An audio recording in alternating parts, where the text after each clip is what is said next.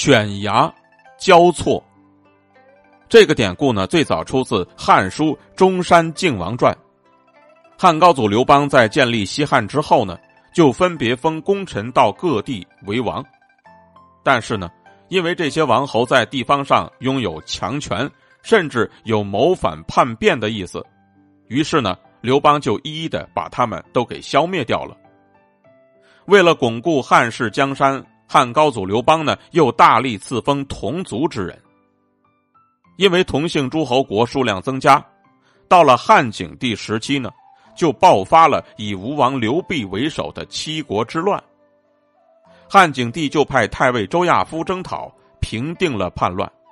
但是同姓诸侯的存在依旧威胁着汉朝的江山。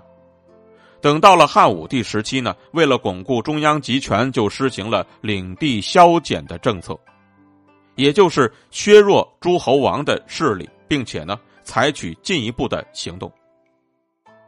而这个举动一下子就引起了诸侯们的恐慌，他们呢就纷纷对汉武帝说：“我们和王室血脉相连呢，先帝将封地如同犬牙一般交错的进行安排，就是为了让我们能够共同保护汉室，所以希望陛下能够手下留情啊。”于是呢，汉武帝后来就颁布了推恩令，将诸侯的领地分封给他们的子弟，无形当中就削弱了各个诸侯国的势力，也巩固了中央集权。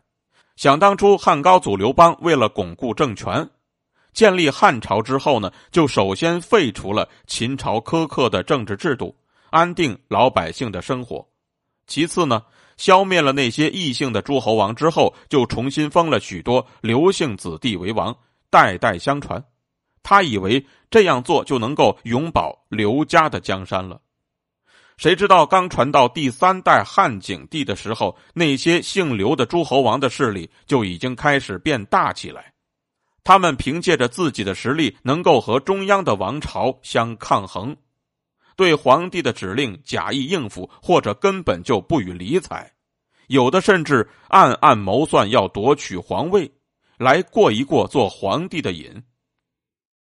当时有一个名叫晁错的御史大夫看出情况不对，立刻上奏汉景帝呢，要求他采取措施削弱这些诸侯王的势力，逐渐收回给他们的封地，来巩固汉朝的中央政权。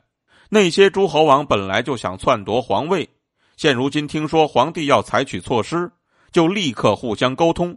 其中呢，有七个诸侯王就联合起来，借口要诛晁错、清君侧，就发动了武装叛乱。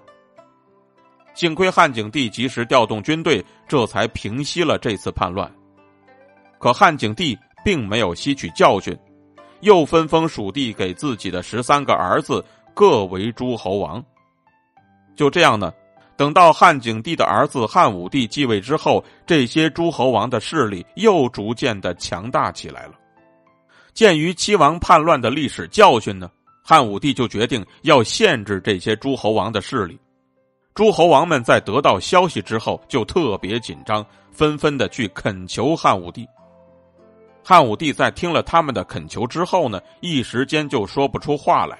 不过呢。他当面安慰那些诸侯王，暗中却采用手段，下令呢让诸侯王把他们的封地分赐给自己的子弟。就这样呢，原本十几个特别大的诸侯国就被分成了许多的小诸侯国。那些大诸侯国的势力被彻底削弱之后，也就巩固了中央集权。